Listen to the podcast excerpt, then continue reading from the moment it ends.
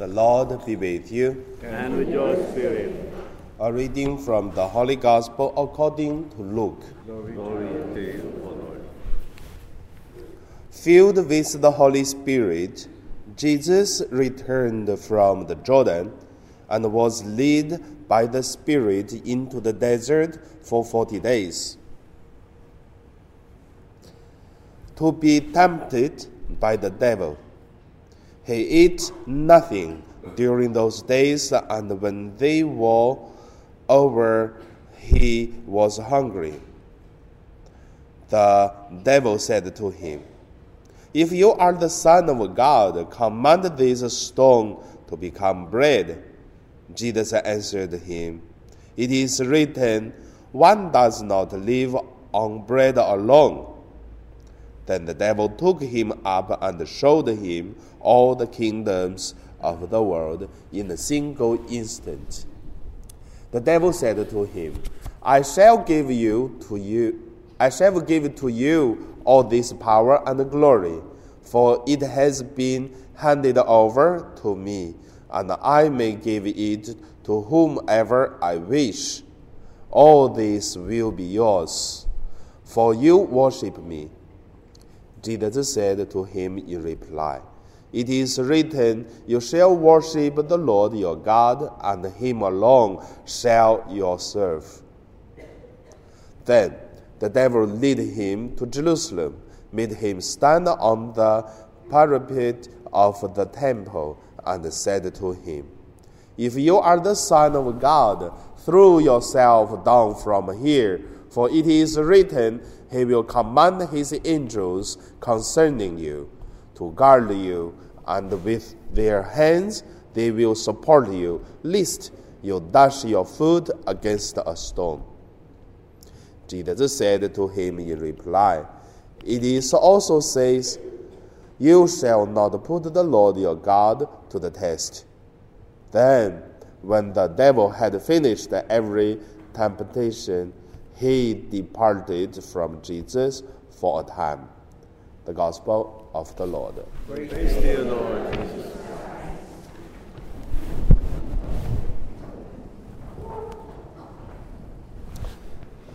So today, my meditation called uh, the DDR life in the short term. What is the DDR's life? I call it uh, a discipline, denial, and a renewal life. So, first point, let us look at uh, live alone in the darkness. I read a book. It said a person who chose to go to end of the world because at that place it will be around two months, 50 days plus is all the time in the darkness. There's no day, only night. So that guy chose to live there for that almost two months. And after he came back, he wrote a book. The interesting thing is, in the darkness, two months were uh, alive. The things that he wrote, it is about uh, how did he renew his life, and also try to set up his own timetable. And also, there's no day. That means you can sleep two months, but at the same time, you can wake up to do what you think is necessary. Same time, you can avoid to do something you don't like, because at that place is out of the the human's uh, relationship with others. No, no other things bother you. Then after he came back, he wrote that book. Said he had a free time in the beginning. Then later on, he found out if give you total free, you even don't know what you can do, and then start for a discipline things, but at the same time to deny the things he think it is not necessary. Then he renewed his life. So that is the first point. I don't know whether you have this experience or not. But for me, I sometimes just try once a while, not every week, but at least every month, I just try to leave our parish. Just leave whatever the things are headache, have to prepare, have to clean up, have to plan, or have to solve some problem, whatever the thing, leave it for at least one or two days. When I leave the parish, I tell you, many things I think, wow, what I'm doing. So the things was really struggled actually when you left you think it's not that big deal. But when come back, you have to face it and you have to fix and fix. So also this experience make me feel step back to look at the same thing and close to look at the one thing. Like you use microphone, same. And here you can hear clearly. How about this? What do you hear? isn't it?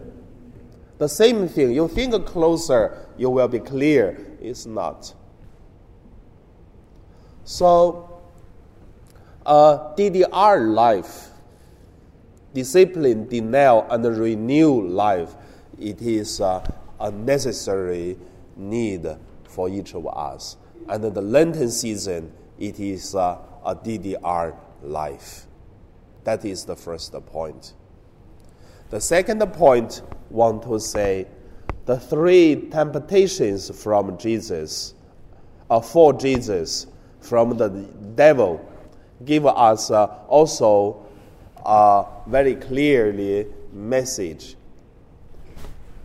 When the devil said, "You can turn the stone become uh, bread," and also said, "If you worship me, I give you the whole world," and also to say now you're standing at uh, the top parapet of the temple, and then even you jump, and God will protect you to send the angels.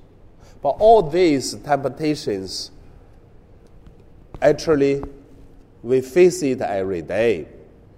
But many times we just let it influence our life. But the Lenten season, it is the time to alert us to live differently.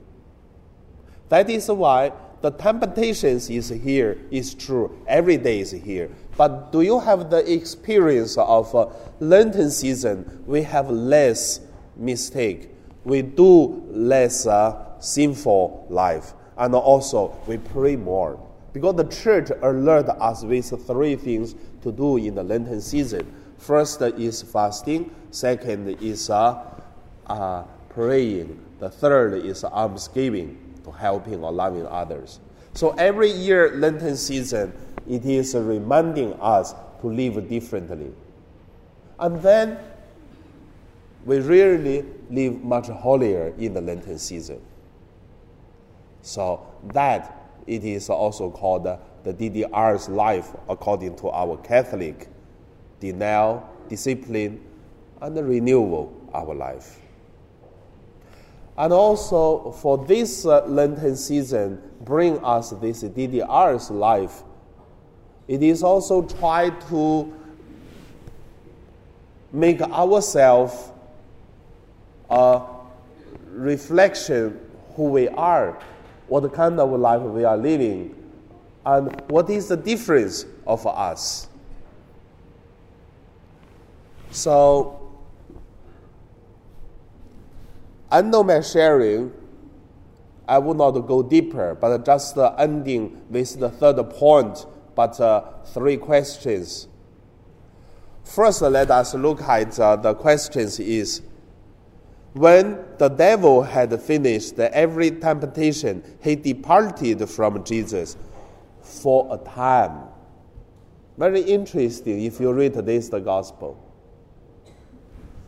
And when Jesus strengthened himself by the spiritual practice and fasting 40 days in the desert place, I believe Jesus also did the same DDR's life discipline, denial, and renewal. And then after that, he started his uh, mission for three years. And how do we live our DDR's life?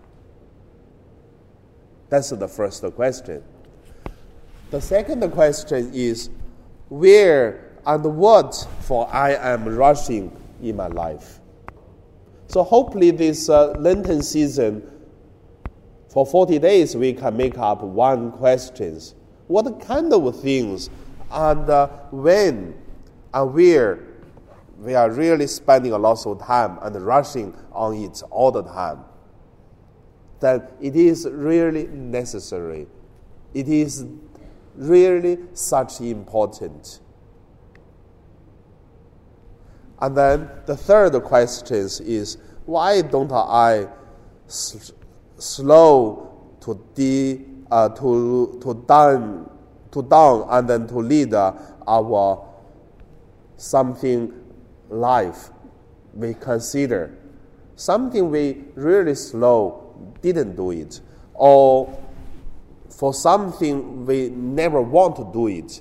And also ask ourselves uh, why we slow or we never do it so end with the gospel to say